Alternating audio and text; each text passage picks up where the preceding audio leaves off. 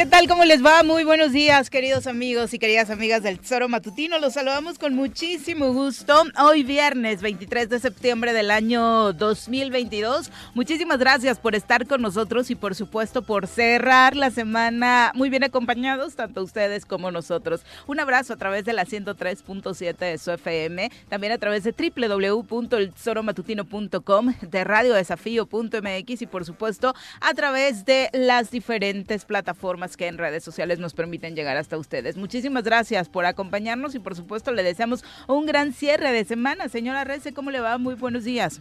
¿Cómo me va? Joder, cabrón, me vas a matar con tanta mañanera, cabrón. No, pues ayer estaba peor, ¿no? Prácticamente en vivo después de, del sismo, que obviamente ya tuvieron la oportunidad de compartir por acá, pero esos sismos que te agarran de madrugada, la verdad es que desgastan bastante, sobre todo emocionalmente. Y aunque se prestó mucho a mofa todo esto que decían de ya no hagamos simulacros el 19, la verdad es que ayer en la, mañanera se discutía un punto que a mí sí me parece relevante. No dejar de hacer simulacros, porque obviamente es parte de la protección civil de este país pero sí hacerlo otro día. ¿Por qué? No porque eh, estemos atrayendo energía para los sismos, ni mucho menos, sino porque el desgaste emocional, la salud mental es uno de los problemas eh, más fuertes que hemos tenido en el país, particularmente después del COVID-19. Tuvimos dos eh, escenarios el día de antier, justo cuando se da el sismo de madrugada, dos muertes que no necesariamente son por el sismo, una por infarto y otra por, bueno, este tema del susto que te mete de salir corriendo no, fijarte exactamente dónde estás parado y demás.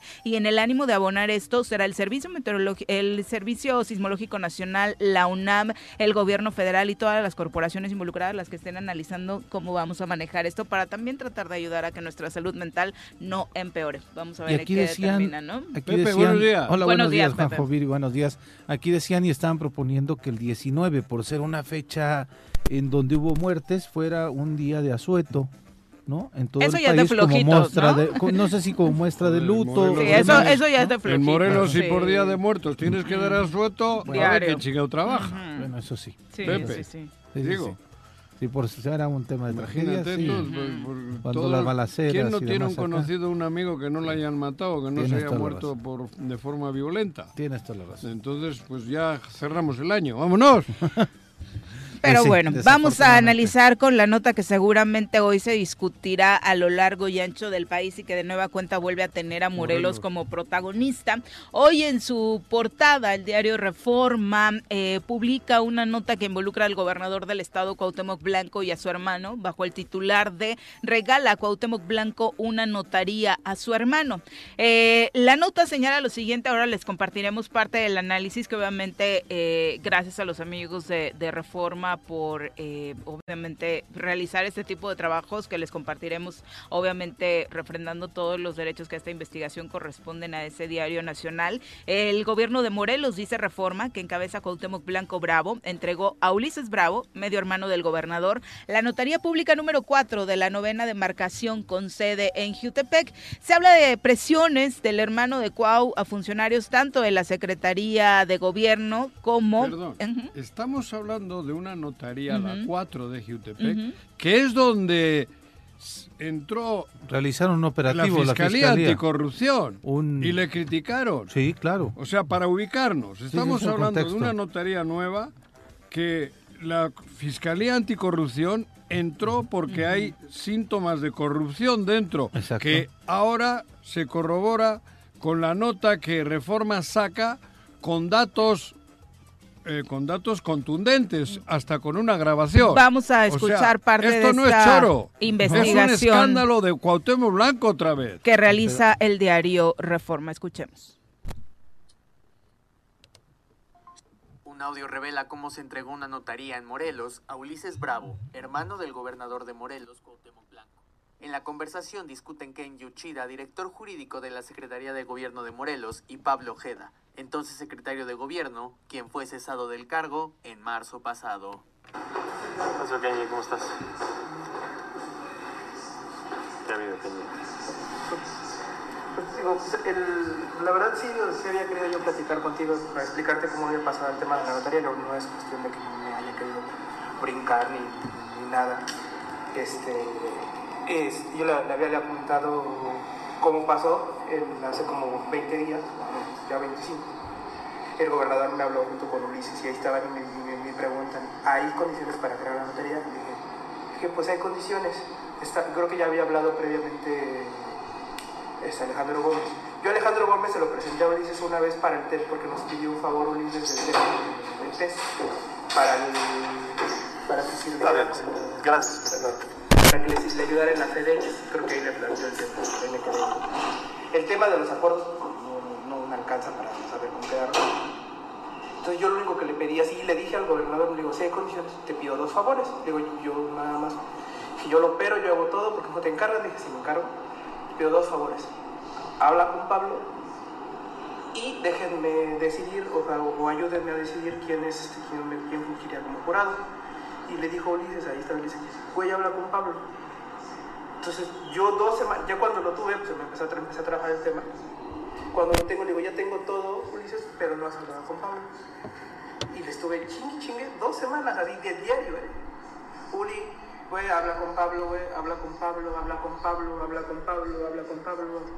Este, yo creo que hasta el seguía y le dije claramente, digo, la última vez que hablé con él, digo, güey, es que si no hablas con Pablo ahorita, dije, por los tiempos que yo ya traigo encima, por se tiene que publicar, se tienen que dar 90 días hábiles para la presentación de, documentos, voy a estar haciendo examen el siguiente año y el siguiente año ya no vamos a tener condiciones que el licenciado Toledo se va. O vamos a tener que operar y entonces ya va a ser pedir el favor de que el licenciado Toledo se quede otra vez y que haya el examen. Y, me, dijo en ese momento, así te lo pongo, me dijo, hasta me manda el mensaje, yo estaba en residencia y me dice, ya hablé con él, búscalo, y me, vine aquí. Pero pues yo, yo la verdad, ya cuando después cuando me explicó, porque en ese día me vine, me vine a residencia a esperarlo, después de que hubo el problema contigo, pues me dijo, ya me, ya me, me explicó, güey, te, que te dijo en cinco minutos, dije, güey, es que eso no era para platicar en cinco minutos. O sea, si tenías, si sabes cómo se, trabajaba esto, pues, pues, digo, pues es obvio que Pablo se enojar. a lo mejor el, el, error lo cometí yo no en el momento en que me dijeron a venirte a decir que me habían encargado, pero pues, yo siento que no me correspondía, o sea, yo, yo siento que ese tema no me correspondía a mí. Yo, parte de lo que escuchamos, le iremos presentando obviamente eh, los avances de este audio, es precisamente una eh, un reclamo que hace quien fuera secretario de gobierno en ese momento de que no le hayan enterado las presiones de las presiones de Ulises Bravo.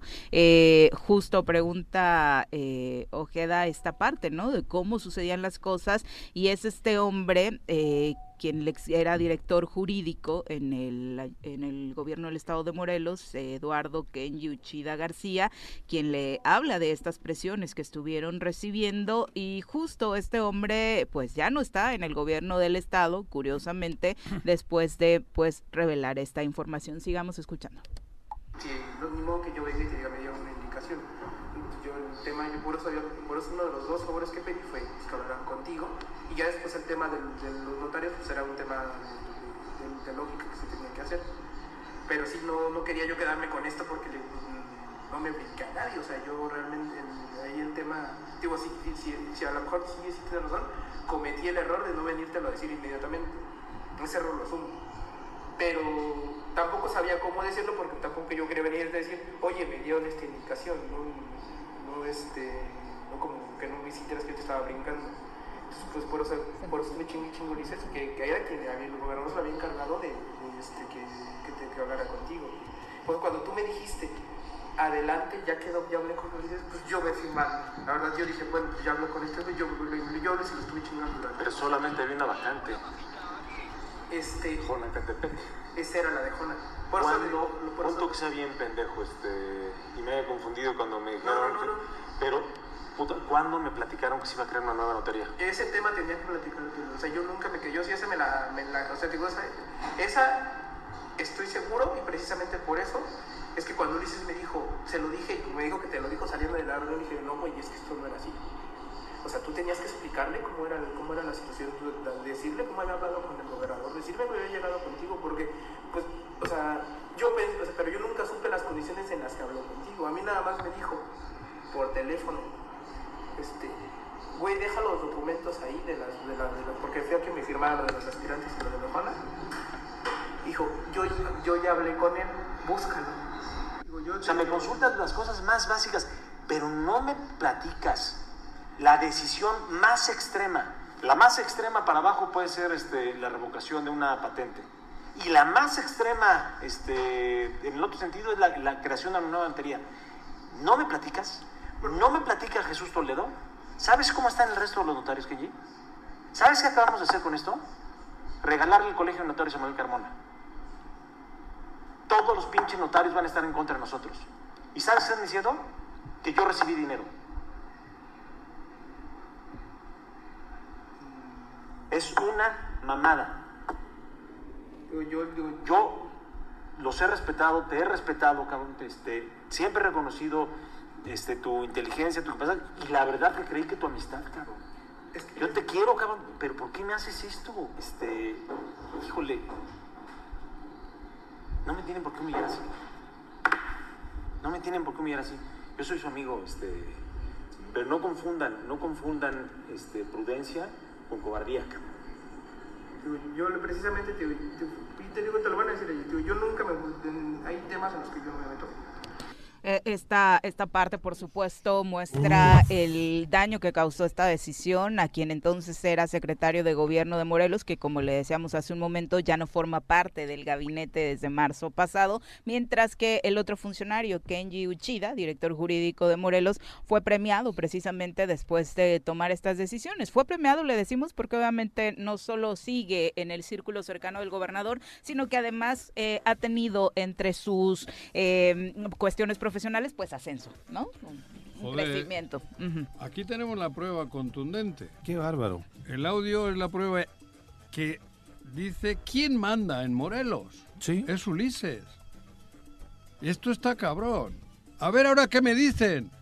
Este güey, ¿cómo se llama? El Mario Delgado. A ver qué me dice, cabrón. De ahí sacan dinero, cabrón, para, para que luego Marios Delgados y compañía suelten la lengua como sueltan. Está jodido esta cosa. Esto es gravísimo. Sí, vale la pena remarcar esta parte donde ¿Quién es el Uchida, este? Uchida le responde a Ojeda cuando este le pregunta, oye, ¿cuándo me platicaron que se iba a crear una nueva notaría? Y Uchida responde, le dije al gobernador si hay condiciones eh, para crear la notaría, sin duda alguna, y él responde, te pido dos favores, yo lo opero, yo hago todo y bueno, te encargas de los detalles finales. ¿Cómo, se dan cuenta que hay eh, que hay que hay condiciones, condiciones Viri? Eh, es decir, y, lo está diciendo el mismo exsecretario. 30 millones, vas a ver más adelante. Vamos a concluir con, el, audio, ¿no? Sigue con el audio. Pero te dijeron, no le digas a Pablo. No, nunca me dijeron. ¿Y por qué no me dijiste? Porque, no, es que...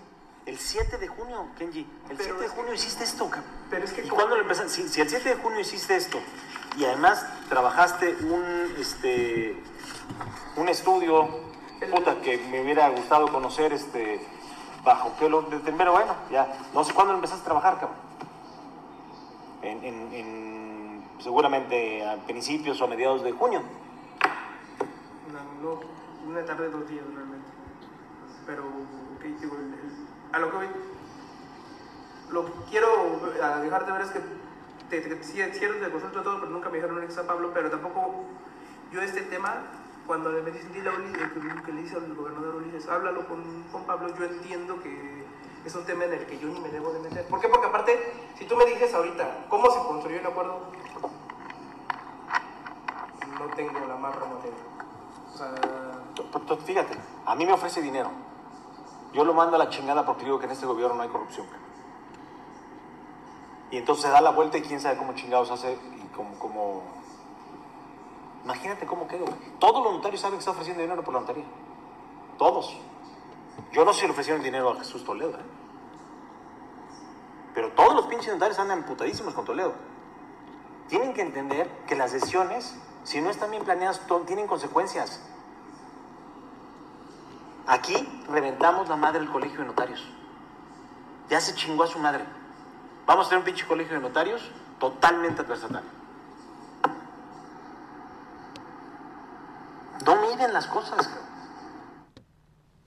Bueno, hay parte de esta información del Grupo Reforma, eh, fue realizada en las semanas recientes, está publicada hoy, como le decíamos, en su portada principal y hace un recuento precisamente de todo el poder que acumula ahora el hermano de Cuauhtémoc Blanco tras la salida del ex representante del gobernador. Habla como Ulises Bravo ha acumulado poder en la administración estatal sumada al poder que eh, pues recobró después de la salida también de Pablo Ojeda tomando precisamente esas decisiones, cuando es obvio, tras esta investigación, que era él realmente quien tomaba las decisiones importantes eh, también en esta secretaría. Ahora me doy cuenta de que Rodrigo Galloso es albañil. ¿Estaba en pañales? En pañales. Esto sí está cabrón. Lo que se está viviendo en Morelos, y yo no soy dramaturgo, ni hago drama, ni yo vivo el día toda madre, feliz. Pero esto es verdaderamente es un escándalo. Escándalo de, de tamaño tenemos el gobernador más corrupto del mundo. Esto es cabrón. Y, se pasea por acá con toda la tranquilidad, nos ha jodido a todos. Escuchamos este audio donde le regalan una notaría pagando, soltando 30 millones de pesos, repartiendo. Y que cobra relevancia que el secretario de gobierno ni enterado. No tenía ni Por eso lo corren. Fíjate, yo en ocasiones he hablado de Pablo. Y he hablado, creo que como persona decente. Como funcionario, como funcionario decente. Y vea, efectivamente, Ulises es el que manda acá. El otro se rasca los huevos, perdón, se rasca las narices. Sí, así dice. Ve, todo no, lo dicen ellos. Todo velo con mi hermano, ¿no? Ellos. Hay testimonios en el propio reportaje. Y este, este audio es largo, ¿eh? Esto dura mucho más. No, eh, van a ir sacando por partes. Estos son los primeros ocho minutos de la investigación. Ahí hay mucha, eh, mucha. Reforma adelanta que Yo ya lo he escuchado, yo ya lo sé. Ahí se habla de cosas. Van a ver los capítulos que vienen. El, ¿Cómo se llama el Kenji este? Tiene. Kenji Uchida. Un pie en la cárcel y el otro el mismo día del operativo ante esa notaría se hizo un operativo a la dirección jurídica que, eh, pues, este. Sí, porque recordemos que ha estado rodeada de cosas extrañas también, ¿no? De toda la operatividad. Y luego después se confirma, Juanjo, porque después cuando hacen el examen de oposición o cuando hacen esta. ¿De notario? Ajá, de los notarios. Pues no hubo pues oposición, nada más fue uno. Y fue este personaje el que se presentó y fue él al que le dieron la notaría. O sea, la novela va cuadrando completamente con estas pruebas contundentes, porque esta es contundente y que no vayan a inventar ahí o querer desviar la atención, como, porque van a decir que Pablo Ojeda este, está enojado y está mintiendo. No, ahí hay una conversación de dos personas. Una que era el, el secretario de gobierno y la otra, el director jurídico, que justamente desde la dirección jurídica tienen comunicación directa con los notarios, se realizan diferentes cosas desde ahí y desde luego es verdaderamente contundente, pero además alarmante.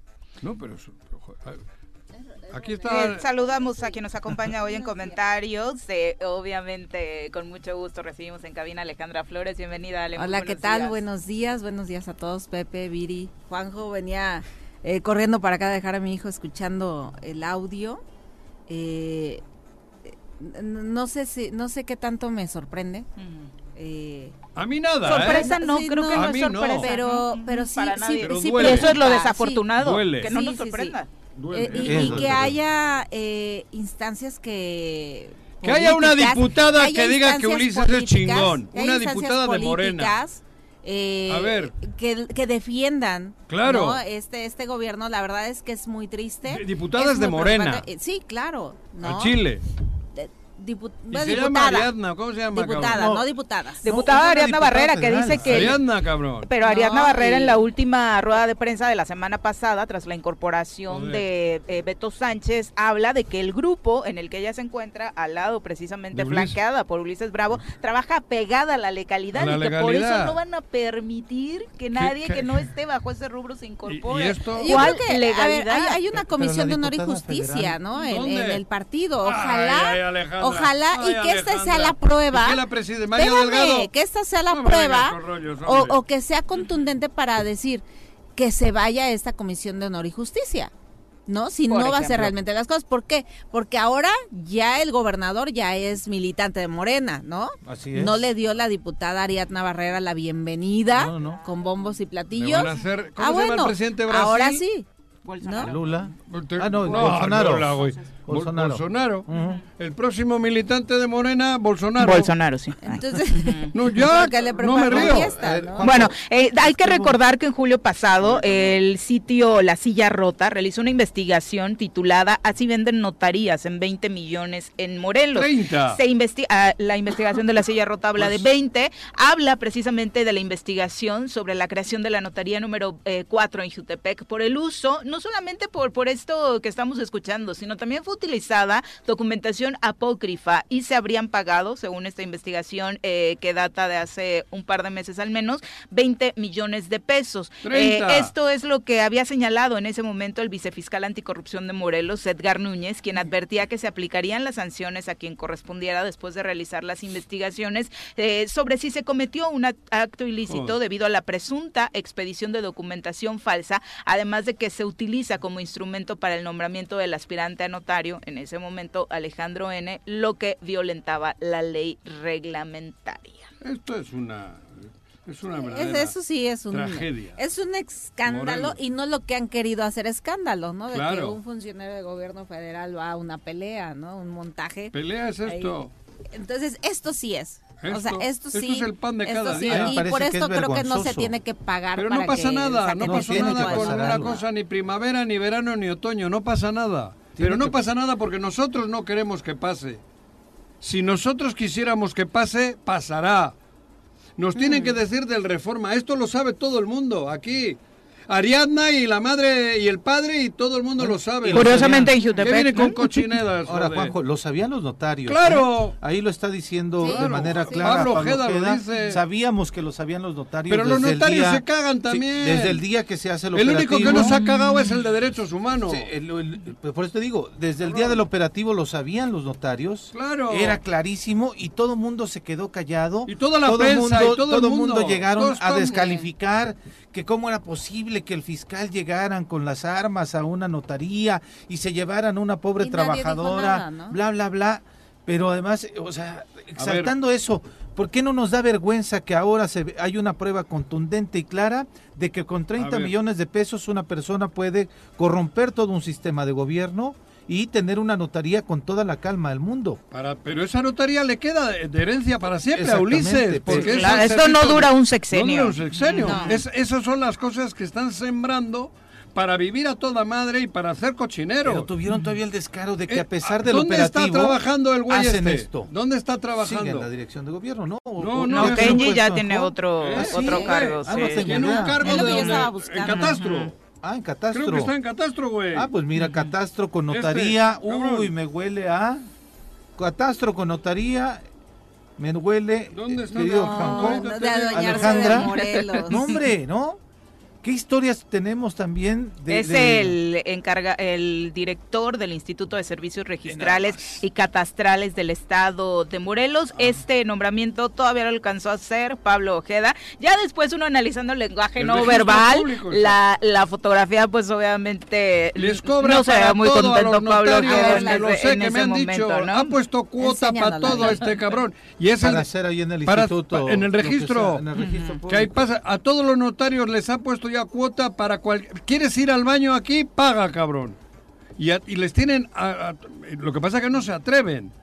Este al servicio y de desde ahí controlan a los notarios. desde ahí controlan a los notarios. Esto es un escándalo mayúsculo. no es. no es ni el primavera, esto es mucho más grave. No, no, no. Bueno, mucho más grave no. Por es eso más grave. Es grave. Es grave. es grave. es grave. No sé si es mucho más porque también se habla de miles de millones de pesos. Sí, no, bueno, en, cantidades de dinero no hablo. Grave para ah, nosotros. sí, claro. Para el Estado. Esto es mucho más grave. Esto se está haciendo aquí con Ulises al frente y con el aval de dos o tres diputados y diputadas que es lo vergonzoso. Y, y, se lo digo en su cara, Ariadna. Esto es vergonzoso, Ariadna, lo que estás haciendo, cabrón. Sí, sabiendo que era un tema conocido digo, claro, no, es nuevo claro que es conocido. De, ¿Eh? Ariadna no es nuevo también. Digo, ah, a mí se me sorprendió, la verdad, cuando inició. Digo, obviamente no la conocía hasta que fue diputada. Y los primeros meses, la verdad es que decía tal vez un buen sabor de boca, mujer de izquierda y demás.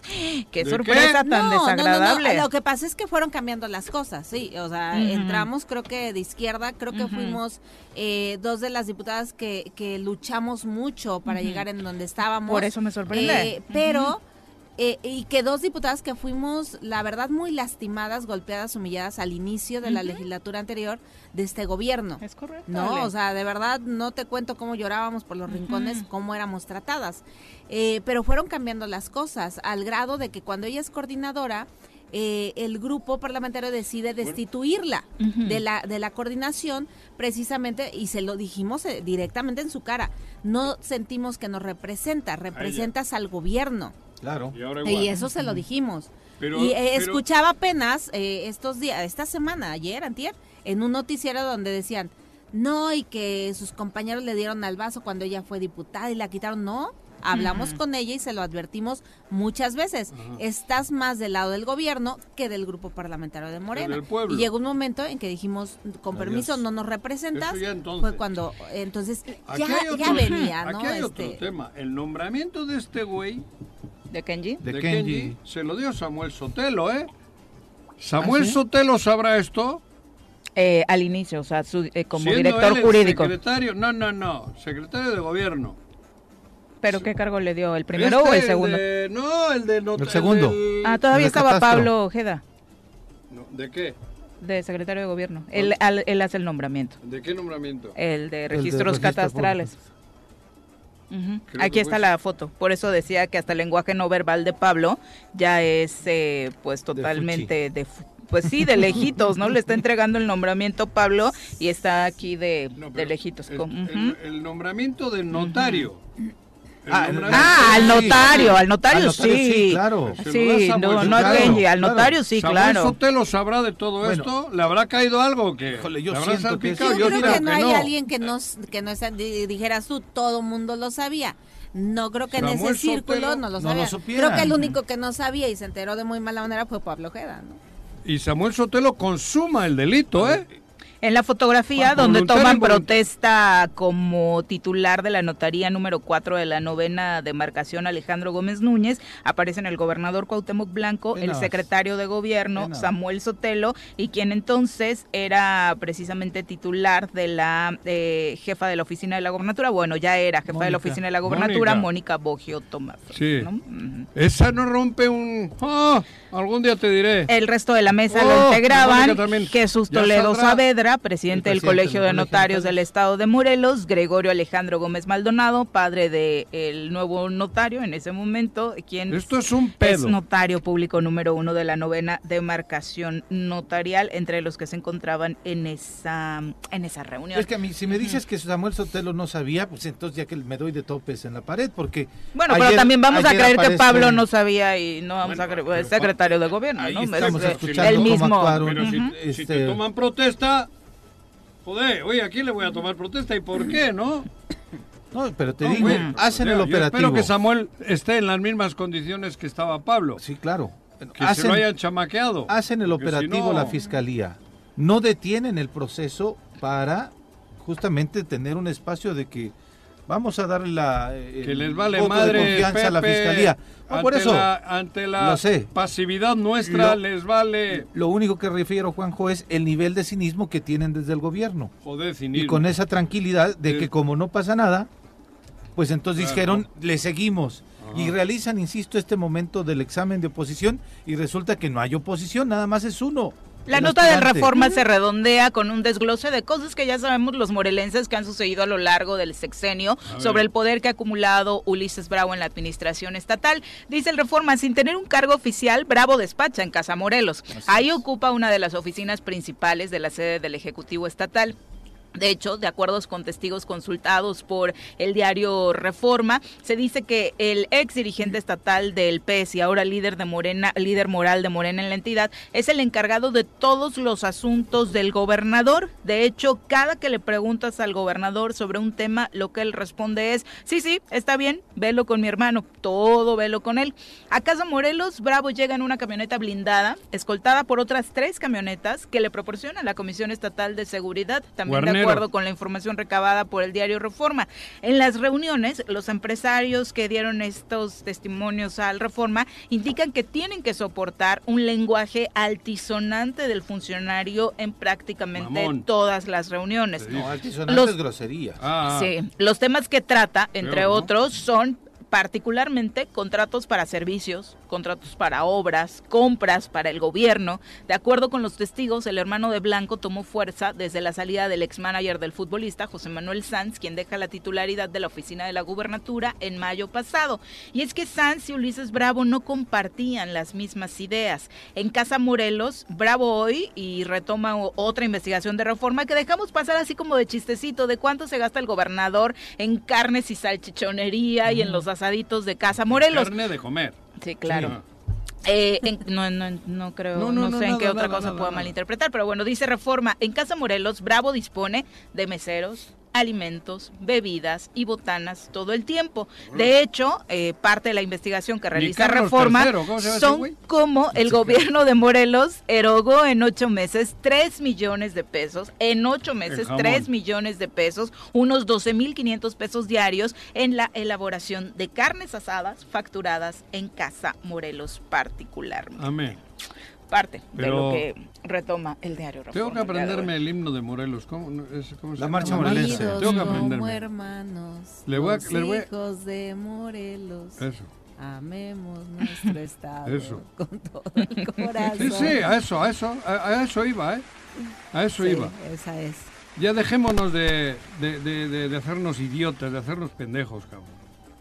Eh, yo creo que son muchos, muchos factores, ¿no? Eh, la falta de unidad en el Estado. Sí, por eso uno de los factores, uno de los factores es el miedo. Eso, pero ese es uno de los principales factores de muchos sectores el miedo. O sea, eh, yo, yo no he visto a los empresarios levantarse como se levantaron con, con la anterior administración. Ve los medios de comunicación, ¿cómo estamos? A ninguno, sí. Ve los empresarios ve los meseros, ve, eh, los, sindicatos, ve lo otro, todos estamos esperando Pero a que ¿cuáles son los factores? Yo creo que uno de ellos la corrupción, es el miedo. que queremos pa que nos, da, nos paguen aunque el dinero sea corrupto. Que no es miedo, Alejandra. Entonces, ¿qué? Corrupción. De, la gente. Corrupción. De la gente. No, la gente no, porque no ha salido. Del pueblo no. No, no, no, no. De, de los que podemos llegar a la gente. De los sectores. Es corrupción. Somos corruptos. Cabrón.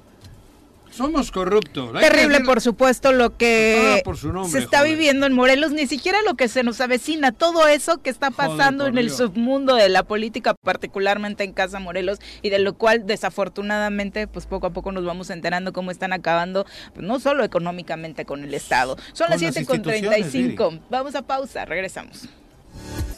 Son las 7 con 40 de la mañana. Eh, desafortunadamente, eh, justo acaba de ocurrir un accidente en el Paso Express en el que dos personas perdieron la vida.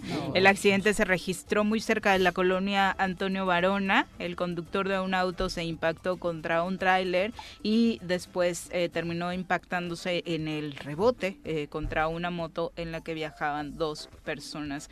Así que, bueno, las imágenes que nos llegan son de, a la altura de la colonia Antonio Barona en el Paso Express. No, el Liverpool sí, sí, sí. eso es. Terrible, tiro por viaje. Te metes ahí y arriesgas la vida. Pero, y nadie hace nada. Te, insisto, yo de loco me tacharon. Hay que poner topes y pasar a 40 para evitar estas muertes. y evitar que los trailers circulen por los carriles no, del centro. No, es que de verdad ahí... Y nadie hace nada. Tiro por viaje, se te acerca un trailer y... Sí, claro. Pero es que los trailers no deben de circular por los, los cuatro carriles, bueno, dos de ida y dos de vuelta, de los del centro. Esos no. Que vayan por la lateral y que vayan a 30 por hora, que se jodan y que pasen a 30 por hora por Cuernavaca, pero háganlo ya. Joder, ojalá me estén escuchando los de la Guardia Nacional. Sabes que no lo van a hacer, ¿verdad? O, o, lo van a hacer. es un crimen esto. Lo que pasa es que si la tanta pasividad. Sabes que no va a suceder. Ahí, ahí de pronto te ponen eh, 90 eh, kilómetros por hora en los carriles del medio y 60 por los de fuera. Es la es lo que ponen ahí en, el, en los señalamientos. Y a la gente, Juanjo, le vale absolutamente lo que sea. Sin duda. Que sigan muriendo. Bueno, lamentable, por supuesto, lo que estamos recibiendo de información. Hay, más lesionados. Esperemos que. por el centro, ninguno. Todos por. Y topes. Y que se burlen de mí. Topes. Pongan topes, porque es la única manera que, que nuestro cerebro reacciona para no ser idiotas. Póngannos topes. Y, por el centro a 60 y por la lateral a 40. Y si tenemos que tardar 20 minutos en cruzar Cuernavaca, pues 20 minutos. Vamos a saludar con muchísimo gusto a Cuauhtémoc Altamirano ah, Conde, encargado... en te iba a dar... Cuauhtémoc Altamirano Conde, encargado de Protección Civil de la Universidad Autónoma del Estado de Morelos, para platicar acerca de lo que ha ocurrido. Esta semana en particular ha sido complicada en materia de protección civil para la, para la UAM por los hechos que se han suscitado en este espacio educativo. Eh, Cuauhtémoc, muy buenos días. ¿Qué tal? ¿Cómo están? Buenos días. Bueno, preocupados eh, por esta situación, por supuesto, y por la integridad de todos los que forman parte de la UAM. Eh, cuéntanos eh, un poquito lo que ha sucedido particularmente con estas pues detonaciones, amenazas de bomba, lo que sucedió en los baños de la universidad. ¿Qué información podemos compartirle al auditorio al respecto? Mire, efectivamente, los, una llamada al área de base, eh, el área de base de personal de seguridad universitaria, eh, manifestando que iba a haber una unas explosiones en el área de biomédica, sin especificar las unidades que se encuentran ahí. Eh, por lo tanto, se activó el protocolo que tenemos, en primer lugar, bueno, pues poniendo en conocimiento a la a las autoridades estatales como coordinación estatal de protección civil, a la bomberos y por supuesto Sedena para efecto de que hiciera presencia. En tanto llegaba personal de mi de mi dirección se dirigió a la a la unidad biomédica que es en, la parte norte en el circuito universitario del circuito número 2 universitario para poder este eh, abocarse a la búsqueda en algún momento dado en cada una de estas unidades académicas. Y precisamente cuando se están dirigiendo hacia el punto es que se escucha una explosión, una explosión de personal eh, o alumnos de, del área y bueno, pues este, pero ya se había llevado a cabo o ya se había activado el protocolo. Eh, fue cuando eh, se ubicó que iba a ser que, al parecer por el sonido provenía de, de la Facultad de Artes eh, y corroborándolo de, de esa manera y llegando ya posteriormente los servicios que ya comenté de las autoridades, pues se abocó a la a la búsqueda, encontró un artefacto de manufacturación, manufacturación casera eh, que consistía en una botella de PET con unas cintas de con algún líquido contenido dentro de la misma. Y bueno pues eh, se, se, embaló el dicho, dicho artefacto. Y bueno, pues vimos que efectivamente había hecho una explosión disipando un tipo de gas que irritaba los, los ojos para el caso de las personas que hubieran estado en el lugar, quien específicamente era el baño de varones de la Facultad de Artes, pero bueno, derivado de esta situación se pudo observar pues que la intención no era causar daño material, sino más bien con el gas que se esparció, pues una una cierta molestia, ¿no? Con con este con la aspiración de ese de ese gas eh, emitido que también se detectó ya por algunos expertos que se trataba de ácido muriático. ¿sí? Eh, entonces, pues hasta ahí las cosas. Esperamos a que llegaran los los peritos de la Fiscalía Estatal para efecto de determinar, eh, embalar el, el, artefacto, proceder a retirarlo y una vez hecho eso, pues ya eh, proceder a retirar el acordonamiento que previamente se había colocado una vez que se escuchó el sonido y proceder entonces a solicitar a, al alumnado que se fuera a reincorporar, pero bueno, como en un momento cuando se llevó a cabo la, la llamada telefónica, pues no sabíamos exactamente en dónde estaba el artefacto, por la indicación que se dio inmediato también apoyándonos en el, en el protocolo, evacuar prácticamente a todas las unidades que se encuentran, que se encuentran en la unidad biomédica, como son artes, diseño, ciencias biológicas, facultad de ciencias del deporte, técnicos laboratoristas, pues para precisamente preservar la seguridad y la integridad de las personas.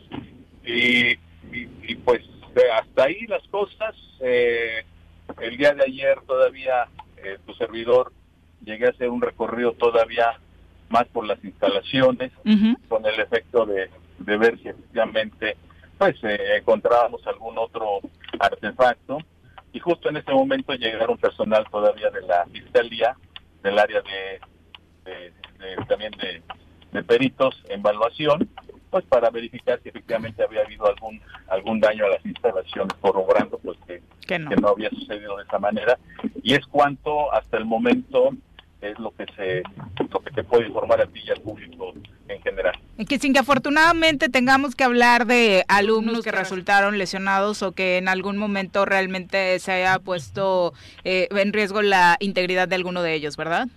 Así es, así es, no no hay nada así como una lesión, no hay, no hay, alumnos ni personal lesionado, no hay daños en las instalaciones y bueno, nosotros estamos a la expectativa con el personal adscrito a esta dirección, que por un lado es el personal de seguridad eh, denominado venados, conocidos dentro de las instalaciones, de esa manera, y por otro lado está el centro médico universitario, donde contamos con, con médicos este, durante los dos turnos eh, de, las actividades académicas y, escolar, eh, y, laborales de la Universidad de Campus Chamilpa, pues con el cual pues podemos de alguna manera hacer frente a situaciones como esta en tanto las autoridades competentes, ya sean de salud o como en este caso específico por tratarse de este tipo de, siniestro, pues acuden, pero el personal que tenemos eh, actúa de, inmediato, pues como primeros respondientes y conocedores de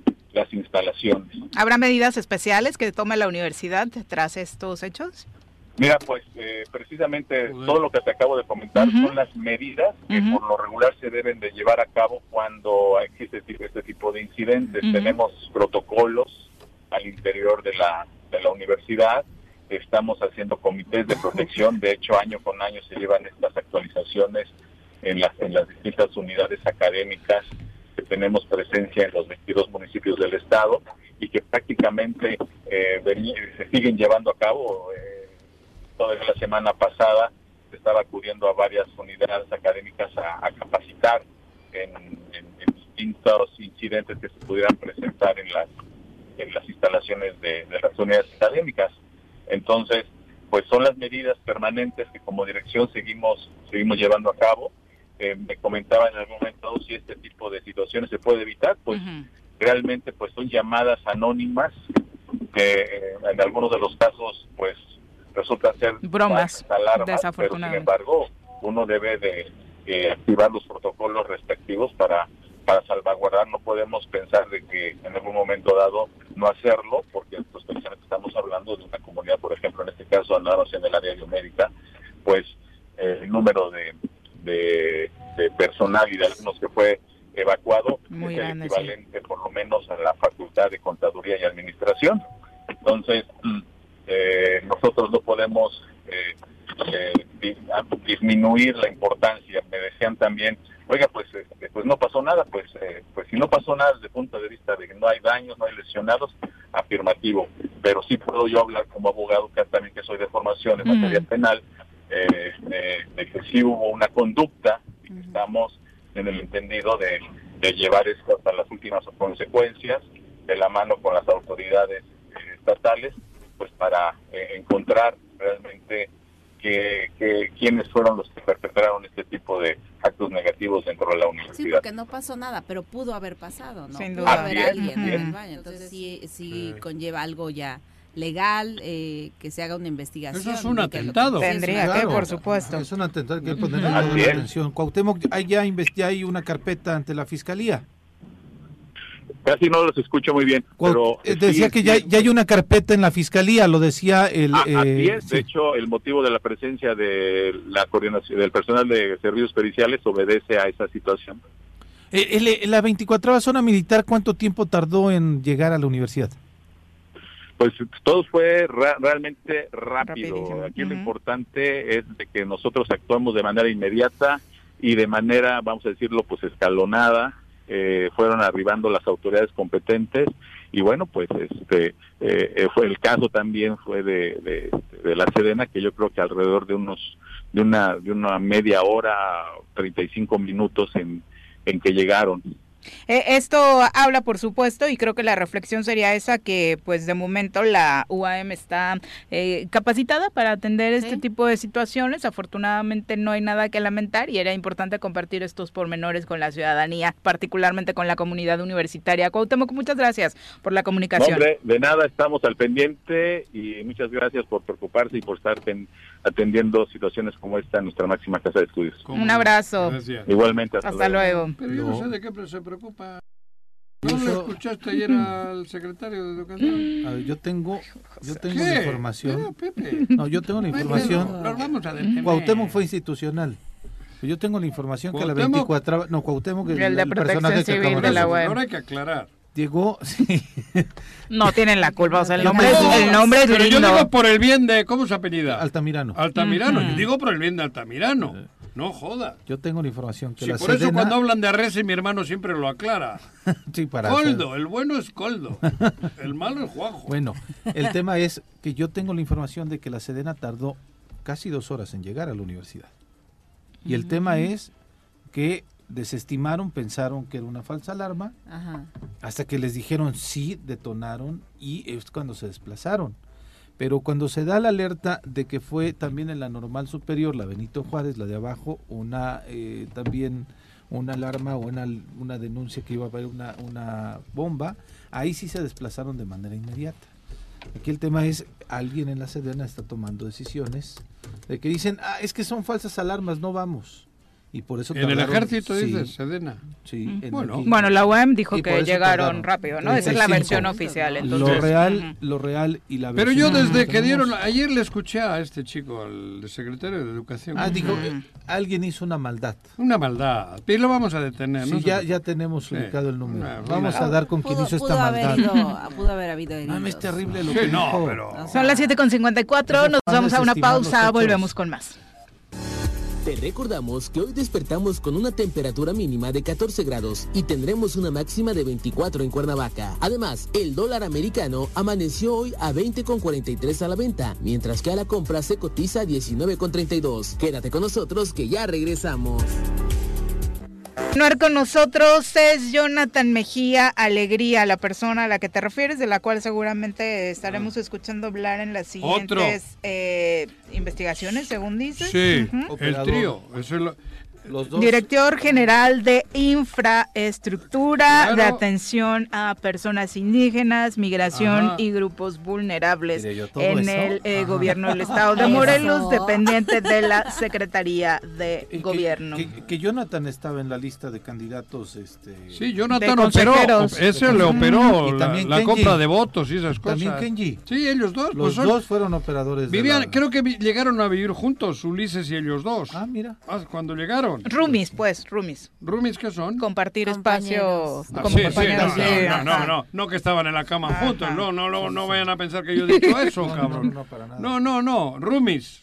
Rumis son. Sí. Mira, así se llama. Son se dice. Pero y hay y otro, el otro personaje que es que a mí se me tengo que leer porque se me olvidan sí, los nombres, cabrón. Tiene Alzheimer ya. Eh, no, no, no. El Alzheimer es, es el hay que tener en cuenta el presidente del colegio de abogados. Bueno, Jesús, Toledo. Toledo. Toledo. Hay que tenerlo en cuenta, que ese es cómplice. Sí, claro. Él es cómplice.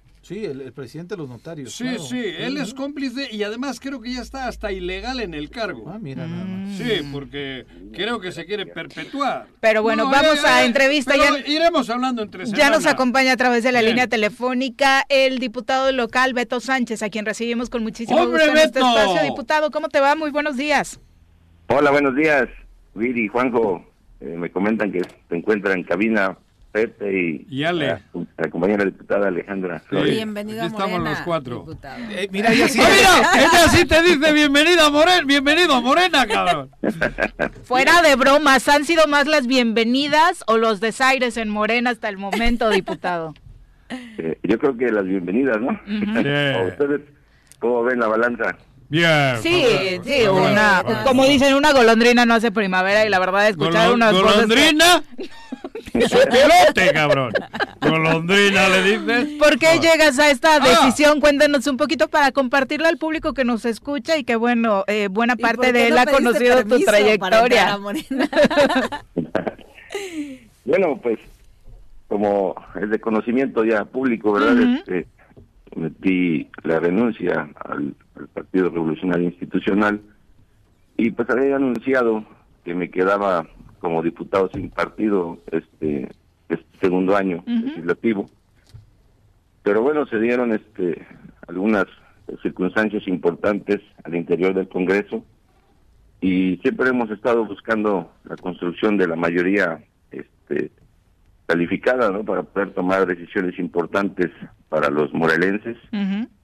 Y bueno, eso es lo que atiende más no a la decisión de poderme adherir al grupo parlamentario de Morena y poder este alcanzar esta mayoría de la que hablamos para este destrabar ¿no? toda la parálisis legislativa y y pues acabar también con ese desencanto no que tuvimos con la sociedad este primer año de del, del Congreso. Pero seguramente también ah, encontraste coincidencias importantes en la ideología del partido, eh, diputado.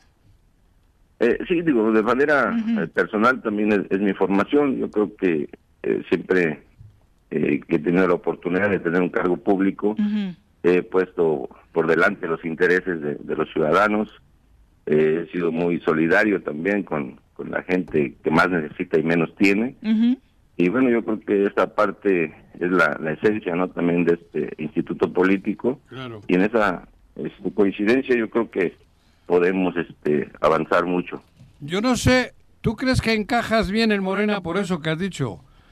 Lo que no me explico es cómo encaja Ulises, cabrón, con, lo, con, todo lo que se está viendo. Les, debería de preocupar eso, no lo tuyo. Perdón, he dicho. digo, yo creo que en todos los partidos políticos hay de todo, ¿no? Como dice el dicho. Es que no, de todo tampoco, tampoco, joder, cabrón. Este, tampoco. Los, los, institutos políticos incluyentes, eh, creo que a nadie se le debe de, cerrar la puerta, pero sí, este, cada actor, pues también debe de tener, este, pues precisamente una participación muy definida, ¿no? Dentro de un partido político. Obviamente, y dentro, de estas definiciones llegas no solamente a las filas de Morena para complementar los trabajos que venía haciendo este instituto político en el Congreso con sus asegúnes, porque ya conocemos las divisiones que han traído, pero también a fortalecer este grupo eh, de antes 11, ahora se dice que 14, o algunos aspiran a que sean los 20, cosa que desde fuera vemos difícil, diputado. Sí, la aspiración es llegar a, los 20, esa es la, la, intención que tenemos los los 14 ahora. eh, sí, no, no creo que sea muy sencillo, pero eh, creo que sí podemos crecer el, grupo.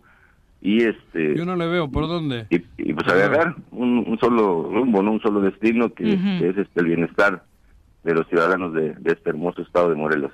Y es que justamente eso de pronto Beto eh, nos cuestionamos hasta dónde puede llegar esta nueva recomposición del Congreso eh, y si no solamente se va a quedar en, en, lo que ya pasó, vaya en esta nueva designación también de los órganos de gobierno, eh, porque así nos, nos, nos, esperanzaron cuando iniciaron la legislatura y no queremos otra vez que nos rompan nuestro corazoncito. Sí, claro, entiendo que, que es esa desconfianza porque lo me comentas, Pepe, cuando inició la legislatura, este, todo era miel sobre hojuelas, ¿no? Como decimos. Sí. Y bueno, se, descompuso. Y bueno, y la mayoría de, los ciudadanos o del círculo político saben, ¿no? Cuál fue la, razón del, rompimiento. Pero esta nueva recomposición yo la veo fuerte, sólida, ya con madurez, reconociendo los errores que cada uno de los diputados y diputadas cometimos. Y bueno, todo va a estar en, en la capacidad de, de, de acordar, de, ceder, porque eso es muy importante, a veces cuesta trabajo ceder en algunas cosas, pero tendremos que ir teniendo esa madurez y, y echar por delante la experiencia de que también a veces cediendo se gana mucho más. Y eh, ese ganar mucho más, obviamente tendría que ser a favor de los morelenses, diputado. ¿Cuáles son los temas en los que los morelenses crees que podemos salir ganadores en este nuevo eh, periodo? Sí, claro, digo, están pendientes los, los nombramientos, los morelenses pues están ávidos, ¿no? De, impartición de justicia, de, de tener este, instituciones fortalecidas, nos faltan este, sacar nombramientos.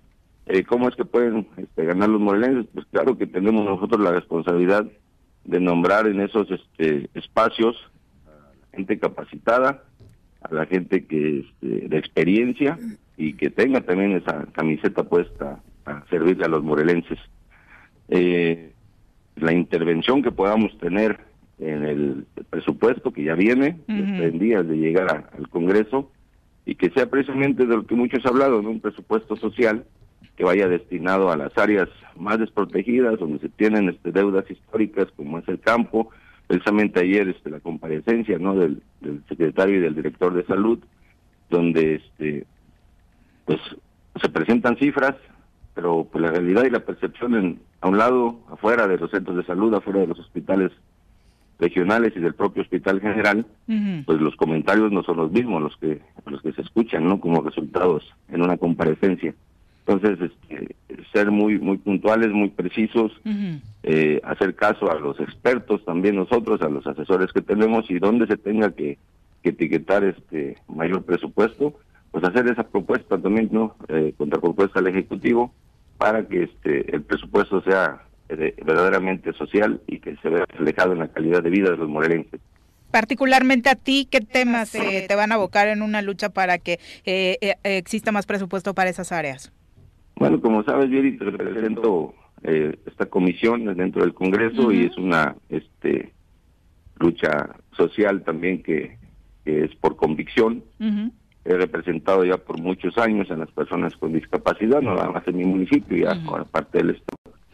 Y claro que voy a este, meter ahí algunas propuestas para mejorar este las condiciones en un programa social a través de, de CEDESO que esté más fortalecido y dirigido al sector, uno de los sectores más vulnerables, y también este poder incidir con un presupuesto más ampliado y etiquetado para que a través del Instituto del Deporte este, se promueva de manera este, profesional y de alto rendimiento el, deporte adaptado que eso sería importantísimo, por supuesto, dentro de las eh, vinculaciones sociales que podrían darse a través del presupuesto estatal. Diputado, un mensaje para todos aquellos que nos escuchan y que de pronto, bueno, sabemos que tienen, altas expectativas sobre quiénes soy, eh, así lo dicen las encuestas, es innegable, pues tienen una alta confianza en quienes forman parte de los cuadros de Morena, eh, vinculándolos a esta cuarta transformación de la que habla el presidente López Obrador.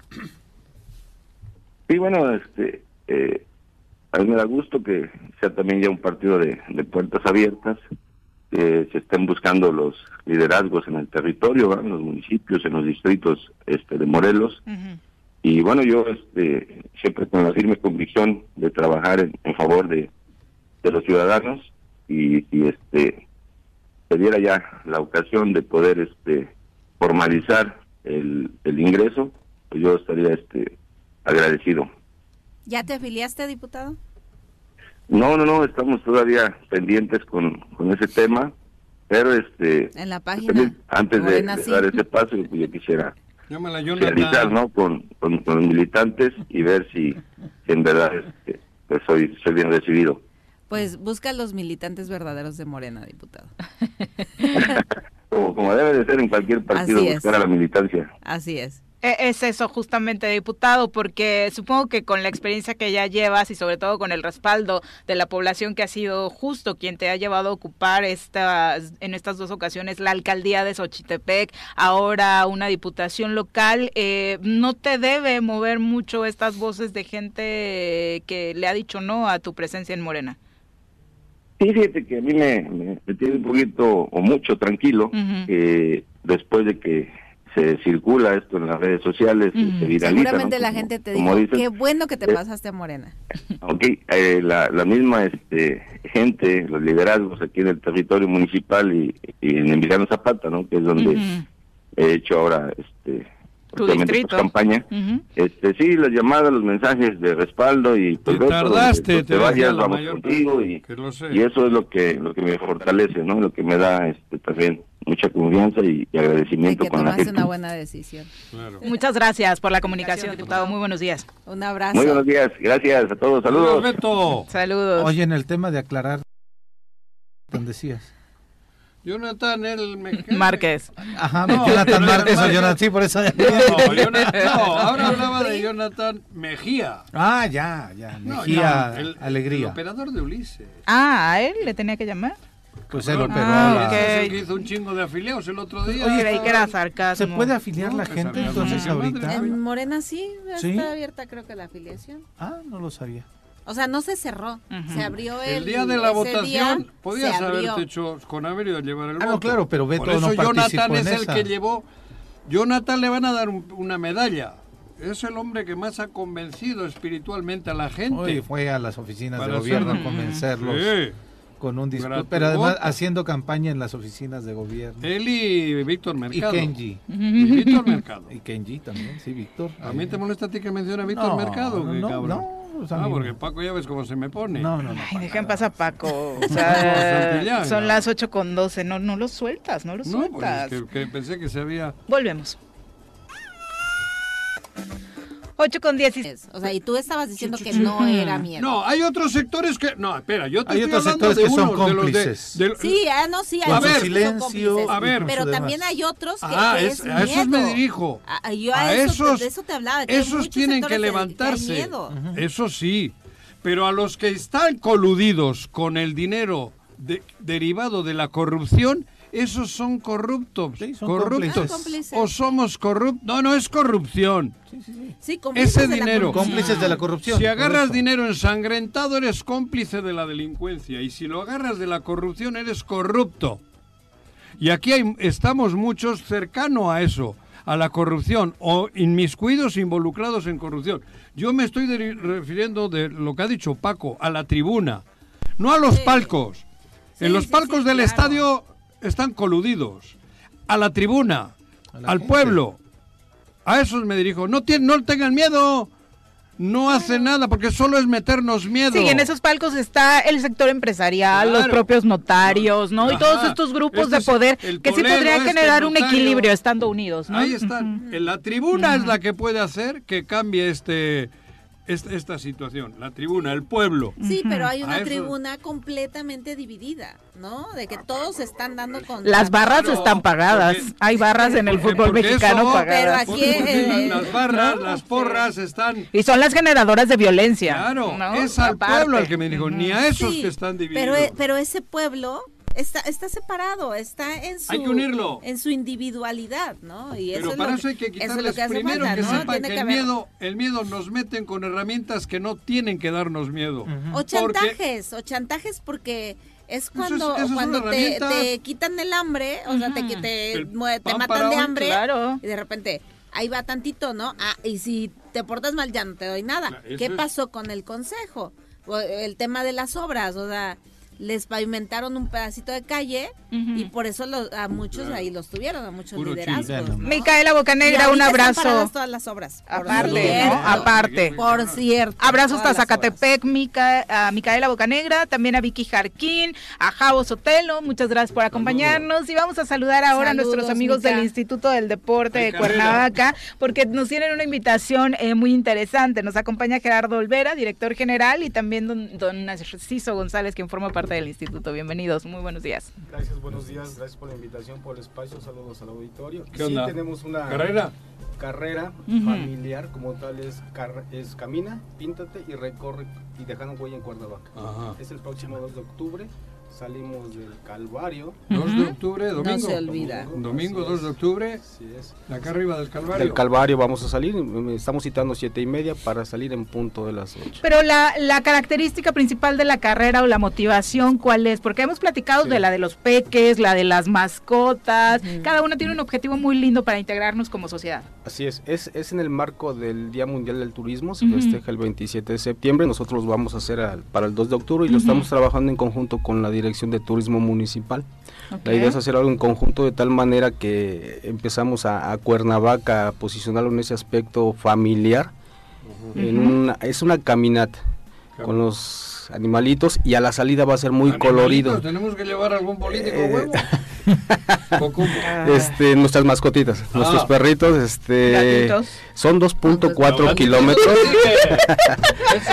es muy importante decir, son 2.4 kilómetros. Eh, vamos a bajar del Calvario, llegamos hasta Motolinía, pasamos por el Ayuntamiento de Cuernavaca y hasta entroncarnos con Avenida Morelos y subimos hasta el Jardín Borda, calle Hidalgo y de ahí le damos hasta las letras de Cuernavaca donde vamos a estar recibiendo a todos nuestros... Digo, pero no es una competición que hay que ganarla, llegar primero y eso. es todo no vayas a empujar a nadie, es un paseo, va a ser muy colorido. Yo estoy entrenando a mi perro, es un gran anhelo. Adelante, bienvenido. mi, mi, chihuahua te va a rebasar. Siete kilómetros le meto al día, cabrón. En la edición... a los míos. hay que apostarle, hay que En la edición pasada eh, tuvimos 270 eh, participantes, fue una fiesta muy padre eh, incluso llegaron canes invidentes, ah, malditas, ah, y tú veías a los abuelitos caminar con los animalitos, con la familia, fue un evento padrísimo donde convergimos para, para, para darle a la ciudadanía precisamente esas alternativas donde ellos puedan disfrutar y sentirse seguros. Sin duda, y además eh, lo que decíamos, es una integración eh, por todos lados, primero con la familia, porque participan todos los integrantes, y por otro lado también con los seres sintientes, ¿no? que tú has trabajado mucho con este tema, trabajar en el respeto a los animales es importantísimo desde temprana edad, Narciso. Así es, así es, este, bueno, son parte muy importante de, una familia, las mascotas, creo que se merecen un, un rato, un buen esparcimiento, un buen trato, y pues bueno, este, este tipo de convivencias que, que hacen que, que las ¿Qué va a haber en el trayecto? Porque llegar, caminar, irnos, ¿no? ¿Habrá cositas? algo Sí, desde luego es un evento. Va a haber bastantes este, regalos, sorpresas, tenemos patrocinadores que van a empezar. Si no, no voy, ¿eh? Van a, van a obsequiarnos algunos regalos que vamos a, a dar. Entonces, este, Interesado. Pues Hasta pareces Ulises. Yo quiero dos notarías, por lo menos. No, creo, que tenga notarías. Pero bueno, hay premios, entonces. Eh, va a haber varios este, regalos, más que premios. Más que nada, como lo decimos, es para convivir. Es una caminata eh, con las mascotas. el nombre denominado de la, de la carrera es Píntate, recorre y deja huella en Cuernavaca. Dejar huella no es que vayan cagando los perritos. No, no vamos a dejar esa huella de, de, comunidad, no, una que lleven su bolsita sociedad y eso, responsable. Claro que sí, vamos a, a, pedirle a todos los que nos acompañen que lleven su, su, bolsita para que si hay necesidad de, de, recoger alguna S de su can, pues dejemos limpia la ciudad. Que además eh, la verdad es que ha sido ejemplar, ¿no? El comportamiento de quienes han participado en, anteriores En la primera evento que tuvimos de ese tipo, la gente muy educada, llevando sus bolsitas, sus animalitos haciendo sus necesidades y se paraban y ellos este, limpiaban y y pues, Mascota no solo son perros, y ahora no, bromeo. Por eso decía que el gatito. No, pero el gatito no te sigue. no, el gato es diferente porque hemos platicado con la comunidad de canes. Un pájaro en el adelante, adelante. O una serpiente en el cuello. Digo, digo, de verdad, hay quien tiene sus, sus boas y eso, ¿no? Sus cosas Es la boa. Sí, es un evento, hay que decirlo, es completamente gratuito. No ¿Ah, cobramos. ¿Y hay que ir uniformado de alguna manera? O? No, no, no. Aquí este, dentro de los patrocinadores que ya estamos trabajando con ellos es este algunas playeras y algunas medallas. No vamos a dar premios a primeros, segundos y terceros lugares, simplemente es a todos. Y va a haber que este, participe. Que participe, va a ser una fiesta muy colorida en conjunto con la Dirección de Turismo Municipal. Bien. ¿Ustedes dos van a participar? Sí. ¿Y quién llevan de mascota? ¿Algún regidor o qué? ¿Qué Te van a llamar eh, ¿Dónde nos inscribimos para tener un poco de orden? Hay que Claro que sí, es en el Instituto del Deporte de Cuernavaca. Nosotros estamos en el Parque Tlaltenango. En eso, en Al interior, en el Parque Tlaltenango y al teléfono 777-688-5424. Estamos ahí desde ¿Siguen estando las canchas de, tenis y eso? Sí, se les está dando vida. La cancha de, usos múltiples, también la parte de abajo, un lado del estacionamiento. Cuando gusten y de echarse una cascarita, ahí serán bien recibidos. De tenis, pero no hay de nivel. Ah. Yo he ido a clases de ejercicio ahí. Federer, se retiraron Ah, sí, tiene abuelitos también tenían ahí actividades. Te vamos a mandar a Juanqui de activación, ¿no? Sí, desde luego está la Casa de Alto Mayor en la parte de abajo, está el Instituto de la Juventud y de la Mujer también ahí en el Parque Tlaltenango. Tienen un taller desestresante. Para que me activen. Sí. Una de 25, ¿eh? Ok, sí. Pura que aguanta, Juan. Pura que aguanta una de 25. El que se ríe se lleva. Muchas gracias por acompañarnos y todo gracias a ustedes y los esperamos el próximo 2 de octubre. 2 de octubre, ¿a qué hora? 7 y media de la mañana ah, y en cabrón, el hay que Calvario, sí, claro. Ya estás acostumbrado. Yo también pensamos en los animalitos. Si voy a la mañanera y... patita que no se caliente. Pues, no ah, claro. Sí, sí, sí, sí, hay que cuidarlos. Muchas gracias. Muchísimas gracias. Abrazo. Gracias por la invitación. Don Narciso, como experto en el box, ¿el Canelo ya fue? ¿Va a seguir dándonos alegrías o qué? No, pues el Canelo ya empieza a, llegar a un punto donde ha sido su máximo y... Pero eso empezó hace 15 años. Tiene una larga trayectoria para quienes no... ¿A poco te gusta el Canelo? Tiene una larga trayectoria. No, no soy no soy canelista. me ah, gusta analizar el, el, el, boxeo, el buen boxeo y este... Y es formador de... No, por eso, pero... No, no, no ha sido ese un globo que lo inflaron y que... Lo inflaron, lo inflaron mucho. Afortunadamente llegó una derrota en, en, un buen momento cuando era muy joven. Eh, y, y, eso originó que él eh, analizara bien las cosas y, e hizo que, que fuera ahora ese... Mejoró, ¿no? Mejoró, sí, claro. Mucho, sí, muchísimo, muchísimo. Pero si no fuese por las casas de apuestas y todas esas mafias que hay por atrás. Desgraciadamente se incluye todo eso también. Y, bueno, afortunadamente, aparte de, un gran atleta, un buen boxeador, este pues es un gran empresario. Él. Muy buena, muy buen empresario. A él sí le riega. Muchas gracias. Muy buenos días. Vamos a pausa, volvemos.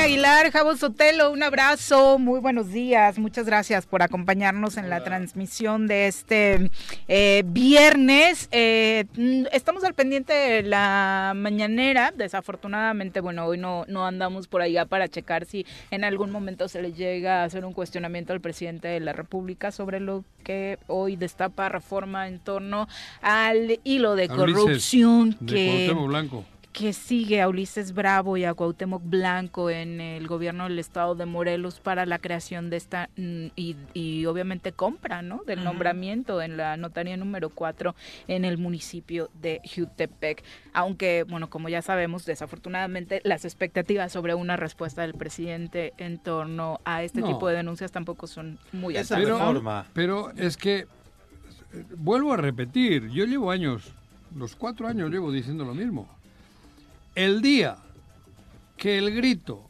le llegue al presidente de la tribuna del pueblo de Morelos y no del Reforma o no del otro, ese día es cuando va a cambiar.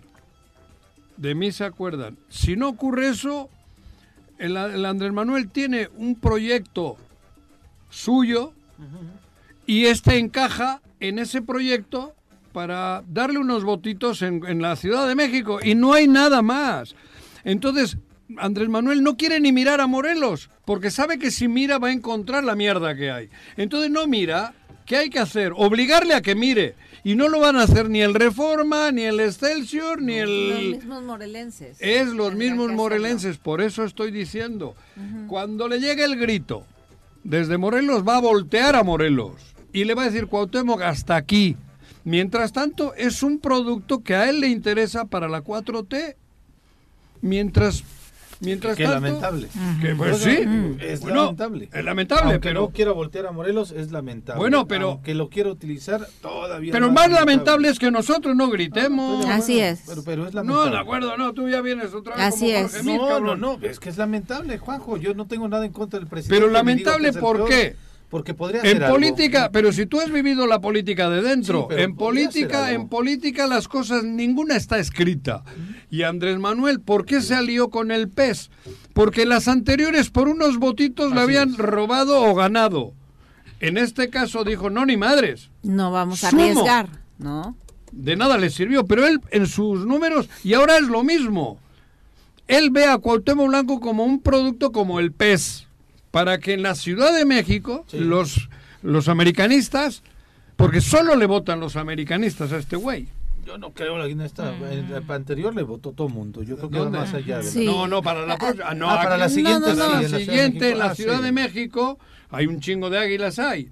Entonces, para eso lo para eso lo quiere y no nos hagamos tontos. Y que ya está, ya está saliendo en algunas me preguntan, Oye, ¿por qué ¿eh? Andrés Manuel es pues es por eso y no hay más, ah, no, le busquen. A mí me hay otros otros fenómenos como Mario, ¿cómo se llama? Mario Ese es otro tema. Es otro tema. Es otro tema. Ahí sí hay sociedades. Sí financieras, económicas, ta, Y sabiendo que Andrés Manuel lo tiene como producto, aprovechan. Mario, los Delgados y toda la bola de, esos que están ahí. Bueno, vamos a hablar de temas más interesantes relacionados con la cultura, relacionados con el cine. Eh, hoy se va a llevar a cabo la Jorge Fons, desafortunadamente un director connotado dentro de la historia del cine mexicano, eh, muy, muy desafortunado, por supuesto. Eh, pero deja un gran legado. Y hablando de cine, vamos, eh, le decía, se va a realizar hoy la premiere en Cuernavaca de esta película que está llamando poderosamente la atención.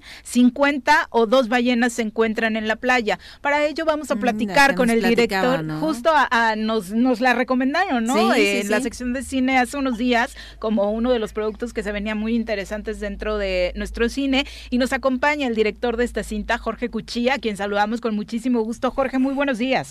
Hola, ¿qué tal? ¿Cómo están? Muy bien, muchas gracias. Eh, platicábamos, eh, ya nos han contado un poquito acerca de la película, pero danos el contexto sobre qué va y, por supuesto, sobre la premier que hoy tienen en Cuernavaca.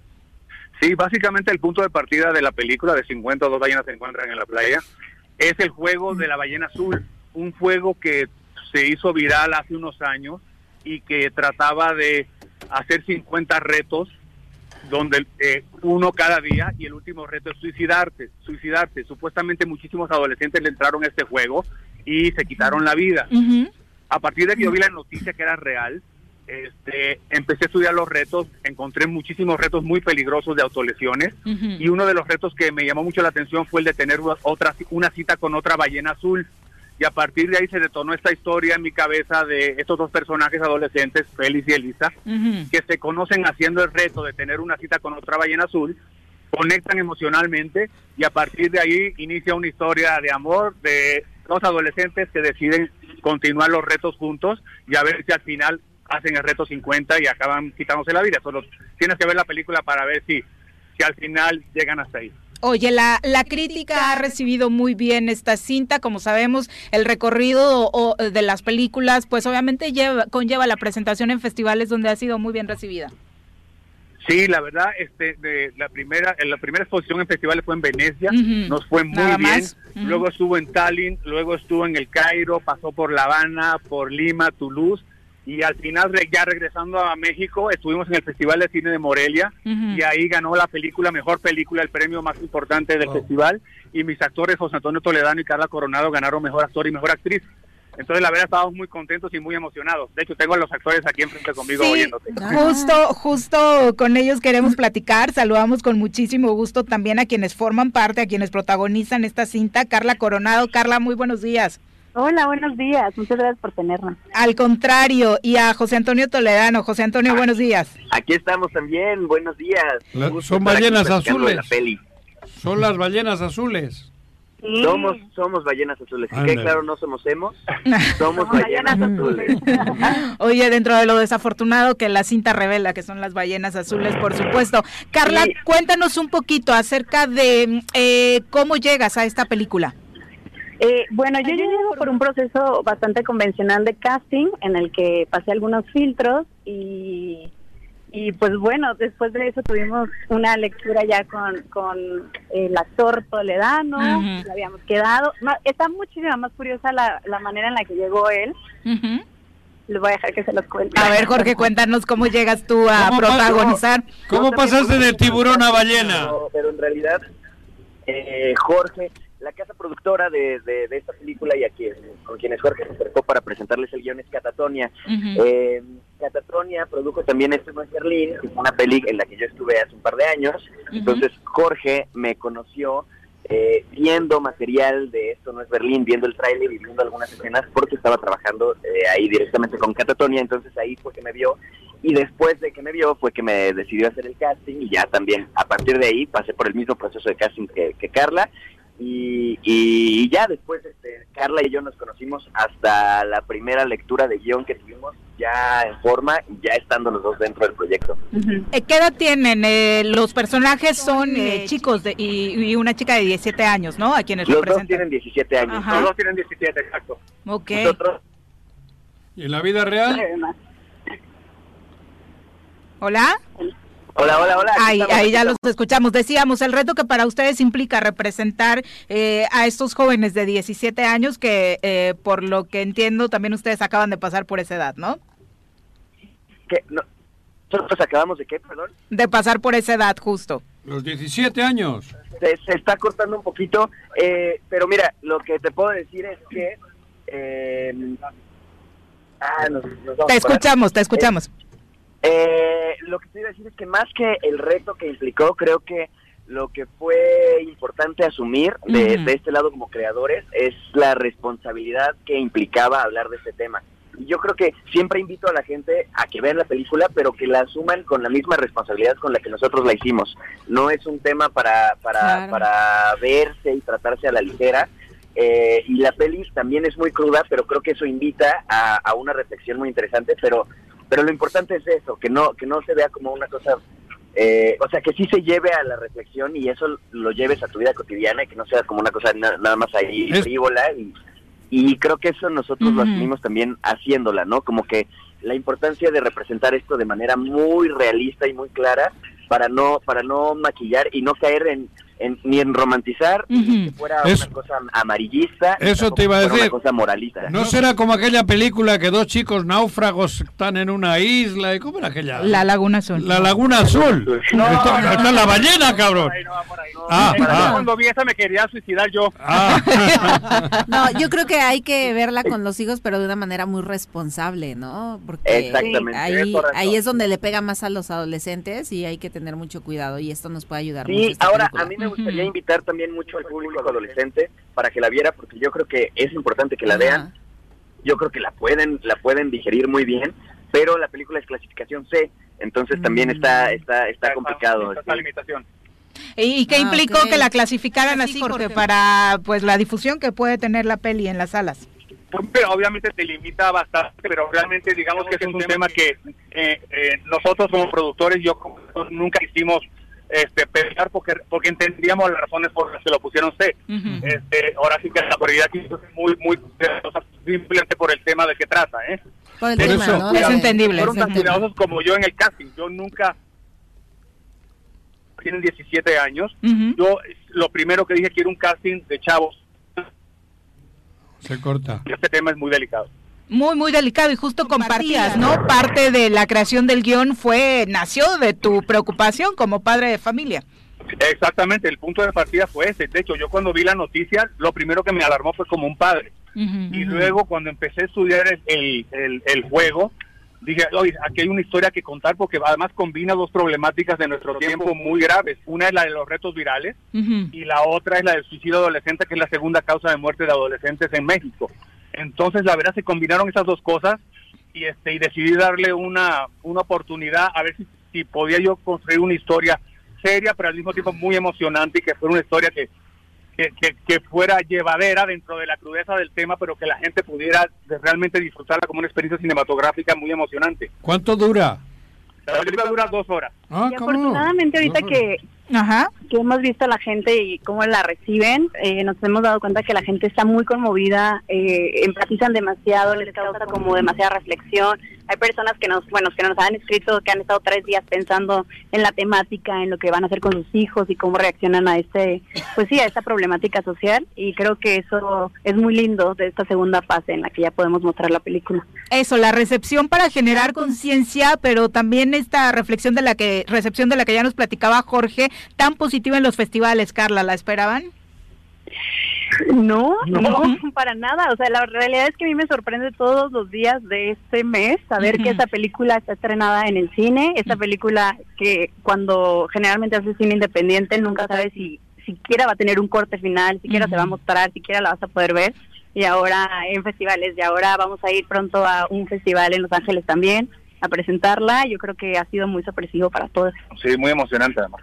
Claro, Jorge, invítanos entonces a la premiere en Cuernavaca. Pues yo los invito este, a la primera en Cuernavaca en el Cine Morelos a las seis y media el día de hoy.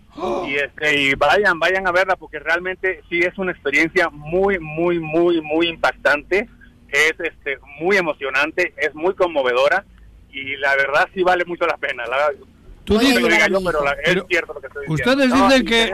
Tenemos, entradas para todos y además va a haber un brindis al final, entonces estaría padre que todos... Yo llego al final. acompañen. ¿Ustedes van a estar por acá?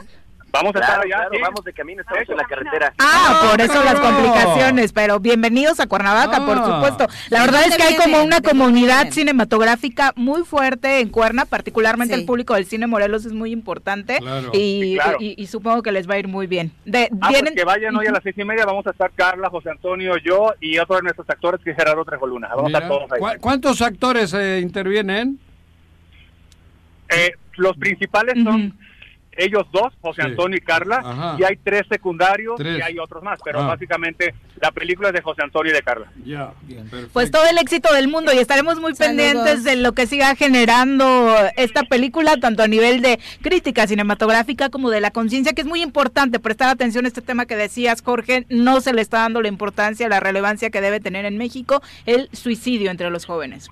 Vayan a verla, les va a abrir los ojos en muchos temas. Gracias a los tres, un abrazo. Muchas gracias. Hasta luego. Ahí, no, estamos a eso le quería preguntar. Sí, es, que vienen en carretera, entonces está complicadito. Siento hueco. Ah, este. ¿Dónde sientes hueco, Joaquín? No, me asustes. No, aquí en el micrófono, cabrón. No. Dicen que los jóvenes igual es impactante que es C Igual es más impactante para los papás. Es que la reflexión que nos contaban es regularmente Digo, hay que ir con sabiendo a qué van los papás, no digo en serio. Porque ni, no tienen ni idea de lo que están viviendo los hijos. los chavos yo creo que ha de ser un tema ya. O es un reto en el que participaron o en el que desafortunadamente amiguitos suyos, amigas suyas es, es un reto ya tiene ya tiene mucho tiempo. Ahorita ah, hay unos retos que no no bueno. Por eso, pero saber como papá lo que estás viendo y cómo transmitir a los de abajo. ¿Cómo evitarlo? Cómo, cómo, evitar que lleguen a esas situaciones tus hijos. Por eso yo creo que más que para los hijos, o por lo menos igual de importante es para los papás. Sí, claro. Sí, principalmente porque nos ayuda a reflexionar como sociedad qué le estamos ofreciendo a los, jóvenes. Aunque no tengas, este, seas papá Sí, tú no vas a ser el que va a competir o el que va a ir a esas chingaderas, pero sí saber lo que ocurre en ese bajo mundo ¿Y, dónde tus hijos pueden caer? ¿Dónde pueden caer? ¿Cuál es el los riesgos que hay. Eso es maravilloso que haya una película así, ¿eh? Conocer por qué el contexto de por qué los chicos deciden ingresar a hacer este tipo de retos. Ajá. sí, y esa es la representación. Hay un caminito para llegar a Reto. Lo mismo que hay un caminito para llegar a la droga. A partir de eso nacieron retos impresionantes. sí, sí, sí. Hay unos que, se, que se meten Y también me parece importante la postura del director, porque hay mucha gente dentro del cine que dice, yo hago cine para divertir a la gente, yo hago cine para entretener, conciencia que la tengan en la familia y demás, cuando no entienden que el cine, que los medios de información también somos portavoces dentro de nuestros contenidos, de lo mucho que Hoy a las seis de la tarde. Hoy a las seis de Morelos. Seis y media, ¿no? Seis y media. Y bueno, obviamente va a tener la oportunidad de conocer al elenco y seguramente platicar con ellos y generar por ahí reflexiones en conjunto. Son las 8.51, tenemos deportes. Las pelotas, las pelotas, las pelotas juega usted. No hay deporte en este mundo donde no las use usted. Las pelotas, las pelotas, las que sueña para usted. Son las de Ninelli, Niurka, Maradona y Pele. Las pelotas, las pelotas, las pelotas, sabe usted. Son las mismas en Bilbao en Temisco, en donde esté.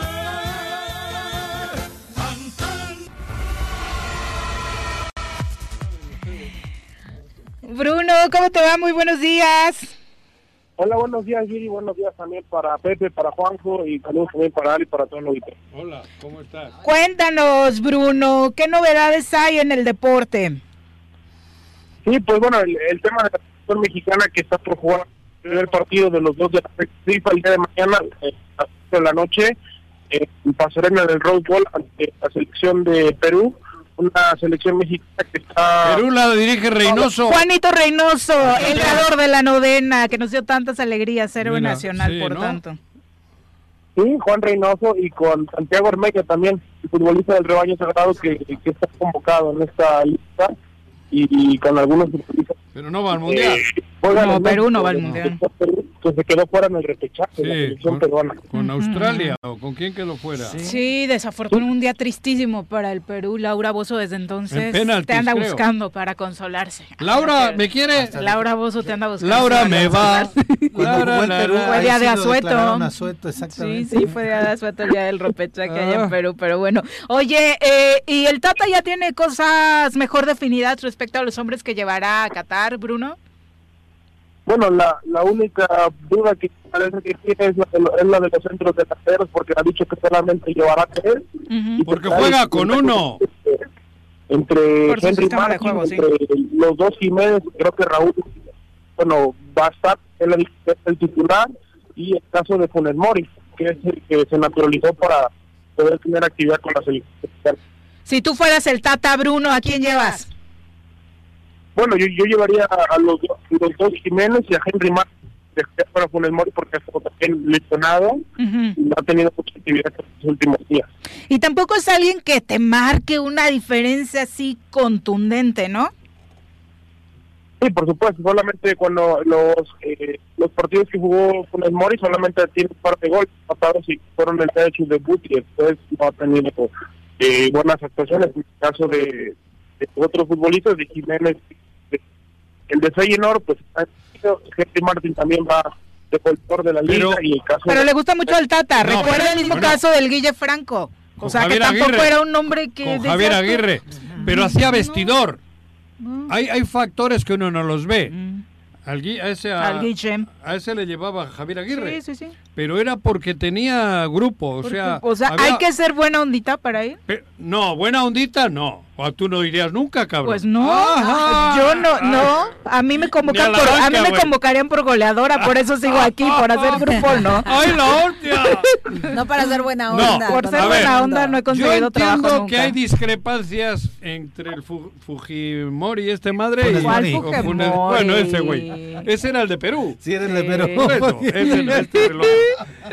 Pero yo lo único que les pido es que lo valoren futbolísticamente porque ya es mexicano, guste o no guste. Ah, no, claro, no estamos discutiendo eso acá. No, sí, es que tiene que ser nacidos aquí. Ah, bueno, aquí no, en esta mesa no. Para mí Funes Mori es mexicano. Yo estoy de acuerdo que creo que hay mexicanos del mismo nivel. Total. Entonces, pero que me vengan con la jalada. debe ser futbolística. Por eso. Hablan de un goleador de Puebla que no lo han considerado y lleva una marca Bueno, por eso. De goles. Pero que quede pues claro, hay una constitución en México que dice que mexicano es mexicano. Sí, claro. De una manera o de la otra. O sea, ese factor ya la, Cero, la, goma, ya no es válido. Que no es del gusto de algunos, va, pero por lo del futbolista, no porque haya nacido allí y se vaya a dejar ganar contra Argentina y esas sarta de tonterías que dicen. Sí, sí, lo leí, sí, sí. Sí, no, bueno, bueno aquí el punto es que lleva, lleva un mes y medio sin jugar, independientemente que, que es mexicano, el tipo lleva un mes y medio sin jugar en, la ah, liga y es por eso que ha estado fuera de ritmo, que no ha tenido actividad y que ha demostrado muy poco cuando ha sido poco. Aunque si hablamos de condiciones físicas, Bruno, ¿no te parece que en ese punto sí le llevaría ventaja a Raúl? Eh, sí, yo creo que, bueno, Raúl también... Raúl Jiménez. Sí. Claro. Claro. También ha sido complicado. Sí. pues, ha dicho que con él, que con él espera jugársela y lo ha declarado se corta. Sí, se corta mucho, Bruno. Está muy complicada tu comunicación. Sal del agua. Pero creo que también, eh, obviamente veíamos en Raúl al, nuestro potencial goleador en el siguiente mundial. Le ha costado mucho que afición, prensa, pues eh, entendamos el proceso que ha tenido que vivir después de esa lesión que no fue menor, ¿no? Se rompió el cráneo. Sí, claro. creo que ya escuché mejor. Eh, sí. Sí, además de esa lesión, al arranque de la temporada ha sido difícil. Bueno, cerró la temporada pasada con lesiones, ahora ha arrancado con tres lesiones al arranque de la temporada y ha tenido un año pues bastante complejo, pero esperemos que pueda estar físicamente bien a falta 60 días ya de lo que queda del mundial. Bueno, y el que está en el Feyenoord, ¿cómo se llama este? El, Santi. El, Santi. El hijo de...